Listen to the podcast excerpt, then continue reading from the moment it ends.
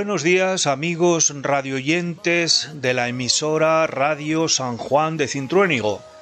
Bienvenidos a este programa que quiere aproximarnos a la comprensión de los textos bíblicos que se leerán el, el próximo domingo 20 de junio, domingo duodécimo del tiempo ordinario.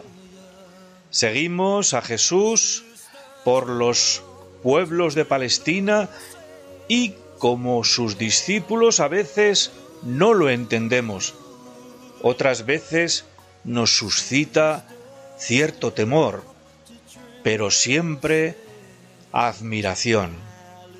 Estamos escuchando ahora un espiritual negro americano que se titula Michael Routebaut y que traducido dice algo así como Miguel, toma la barca, aunque el río es profundo y ancho, rema y rema, Miguel, que la tierra está cerca, la tierra que emana leche y miel, la tierra de los verdes prados.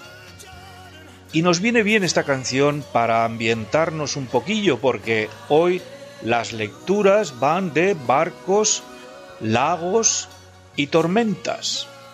Escuchemos antes de dar paso a las lecturas.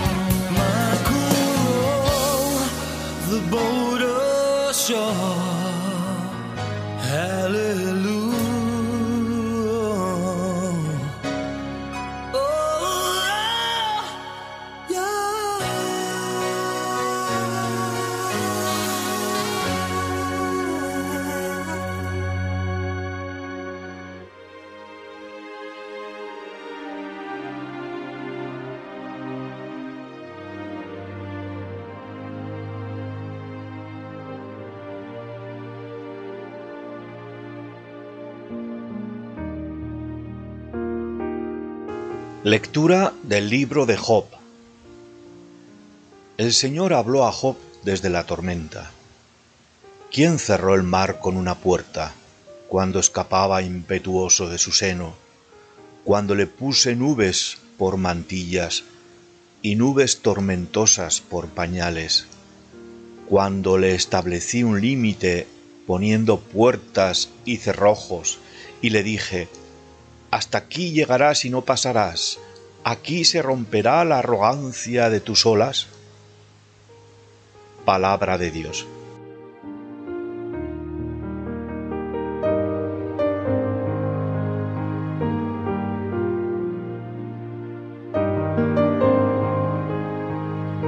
El libro de Job, del cual hemos escuchado un pasaje hoy, relata la vida de este hombre, Job, era un hombre honrado, cabal y religioso, además de ser propietario de una inmensa cabaña ganadera. Tenía muchos hijos e hijas, lo que aseguraba la continuidad de su apellido. Nada le faltaba, por otra parte, gozaba del amparo de su Dios que le había rodeado de protección por todas partes. Pero ¿realmente existía? ¿Le dejaba ver el exterior de su mundo la cerca protectora de Yahvé? De un dramático manotazo de su Dios, la empalizada defensiva queda destruida y con ella sus riquezas materiales y humanas su familia. Arrojado a la intemperie y enfermo, Job trata de buscar la razón de tal aparente sinsentido. Al principio se mantiene en la sabiduría recibida y esculpa a su Dios.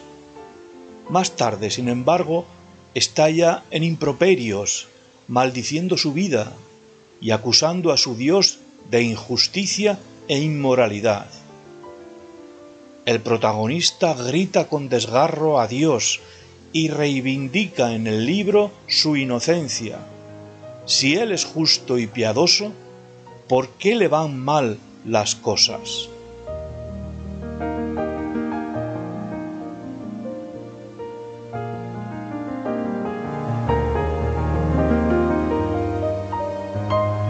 Si Dios es todopoderoso, ¿por qué existe la desgracia?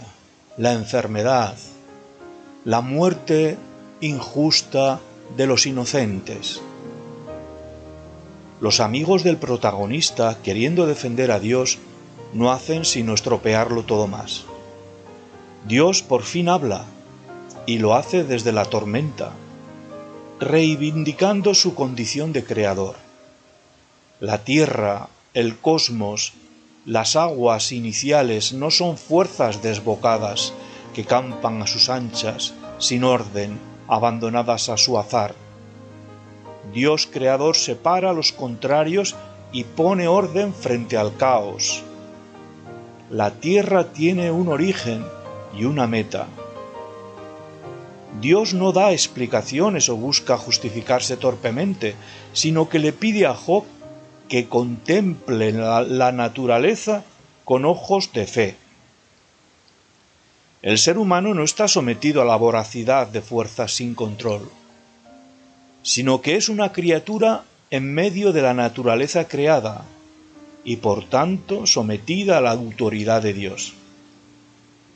El miedo que brota en el corazón humano se disipa ante la fe. Al final, después de numerosas preguntas y sobre todo después de las preguntas que le formula Yahvé en su intervención, Job se va serenando. No sabemos qué pensaría Job en su interior, pero la impresión que saca el lector del libro es que parece un hombre nuevo. ¿Qué fue lo que descubrió? También lo ignoramos pero podemos pensar que su vida se sitúa en otro nivel, el de la existencia. Job había abandonado su ostracismo, había salido fuera de sí y había contemplado el dolor del mundo. Y el dolor, reflexionado y asumido, es fuente de fe y de madurez.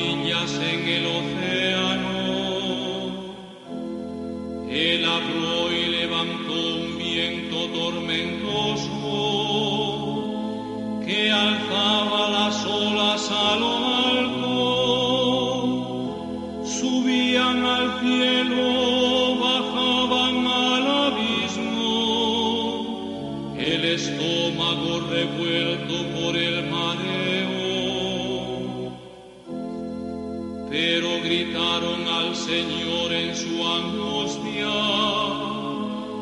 y los arrancó de la tribulación, apaciguó la tormenta en suave brisa y enmudecieron las olas del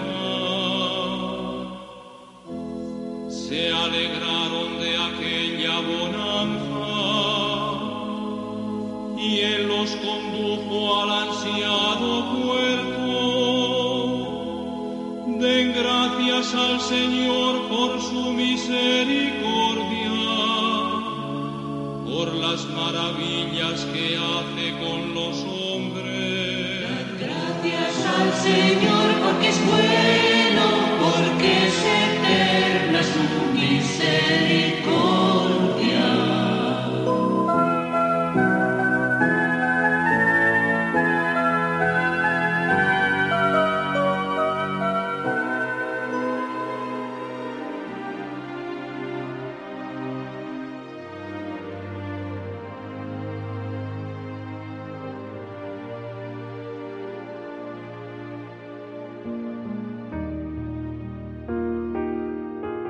Lectura de la segunda carta del apóstol San Pablo a los Corintios.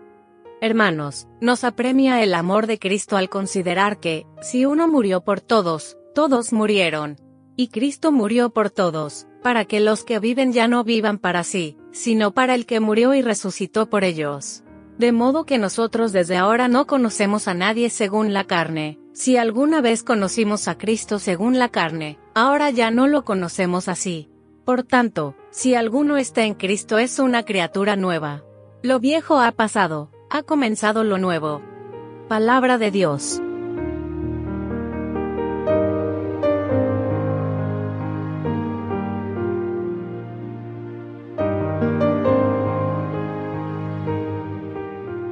Pablo se sirve en este soberbio texto de una serie de recursos estilísticos y retóricos para presentar su mensaje. Comienza con una afirmación solemne, contundente, a modo de eslogan moderno, y dice, nos apremia el amor de Cristo. ¿Qué quiere decir? La idea de apremiar tiene que ver con apresurar, con importar, con urgir. Un segundo elemento a tener en cuenta tiene que ver con el sujeto de esta afirmación ¿De qué amor se trata? El amor personal de Cristo que le llevó a vivir y morir de una forma determinada. Nosotros estamos urgidos a vivir de esa manera y a amar a la manera de Jesús. El amor de Cristo es un amor oblativo, entregado, un amor que lleva a entender la vida de forma nueva y paradójica. La paradoja aparece con frecuencia en la presentación del Evangelio que hace Pablo. Cristo muere para que todos vivan.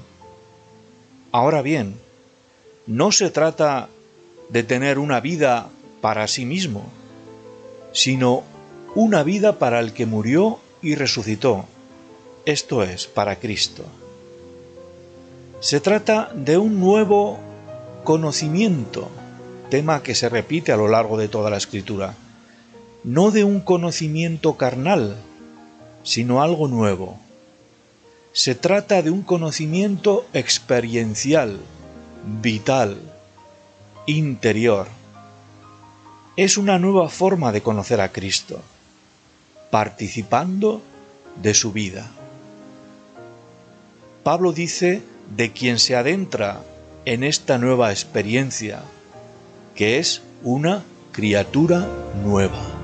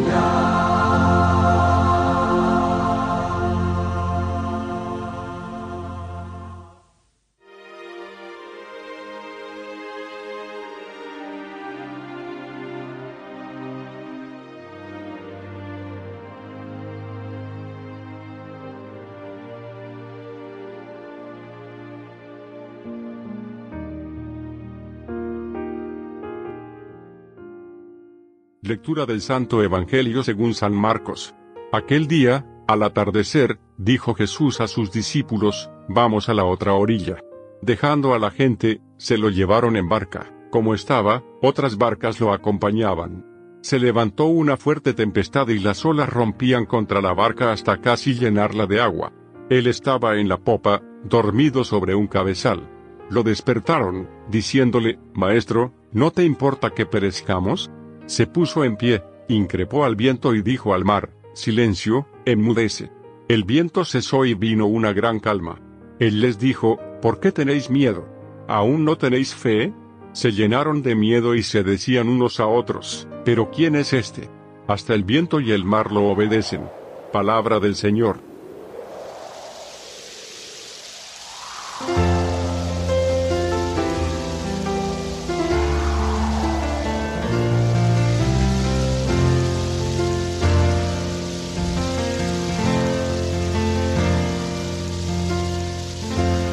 Calma acariciaba el mar de Galilea. Vamos a la otra orilla, les ordena Jesús.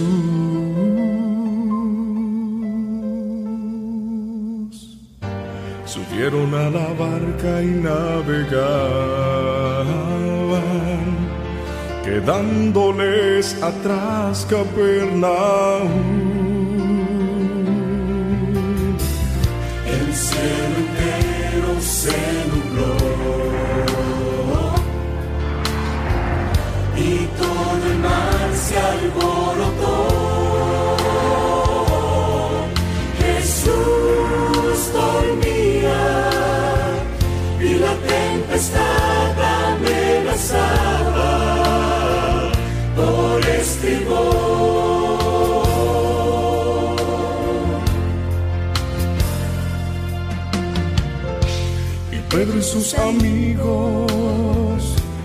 Dijeron al maestro, mira Señor que todos vamos a perecer.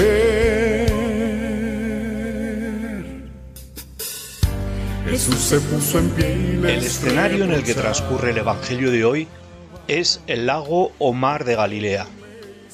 No se trata de un mar grande, pero sí que es suficiente para que en días de borrasca las aguas se agiten hasta el punto de poder hundir las pequeñas barcas que trabajan allí. Es una travesía corta. Jesús con sus discípulos están en medio del lago. Jesús duerme y el pánico se desata. ¿No te importa que perezcamos? Jesús interviene y el mar se calma. La pregunta sigue al estupor. ¿Pero quién es este?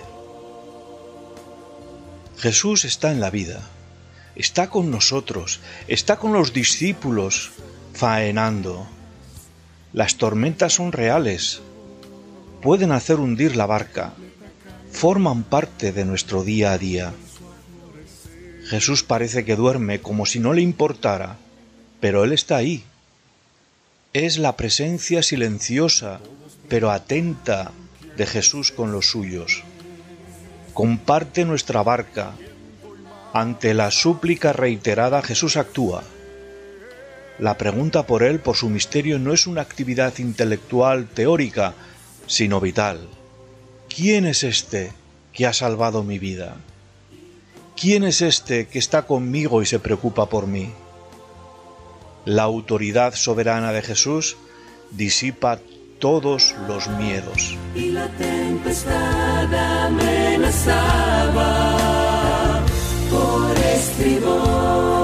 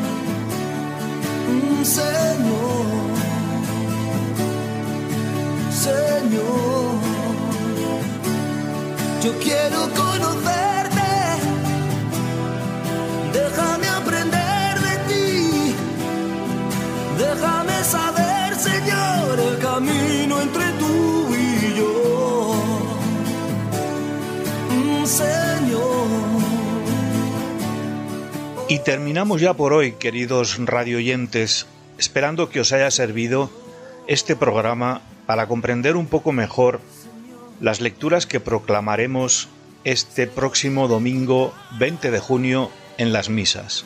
Esta emisión radiofónica la podréis escuchar los jueves y los sábados hacia las doce y media del mediodía.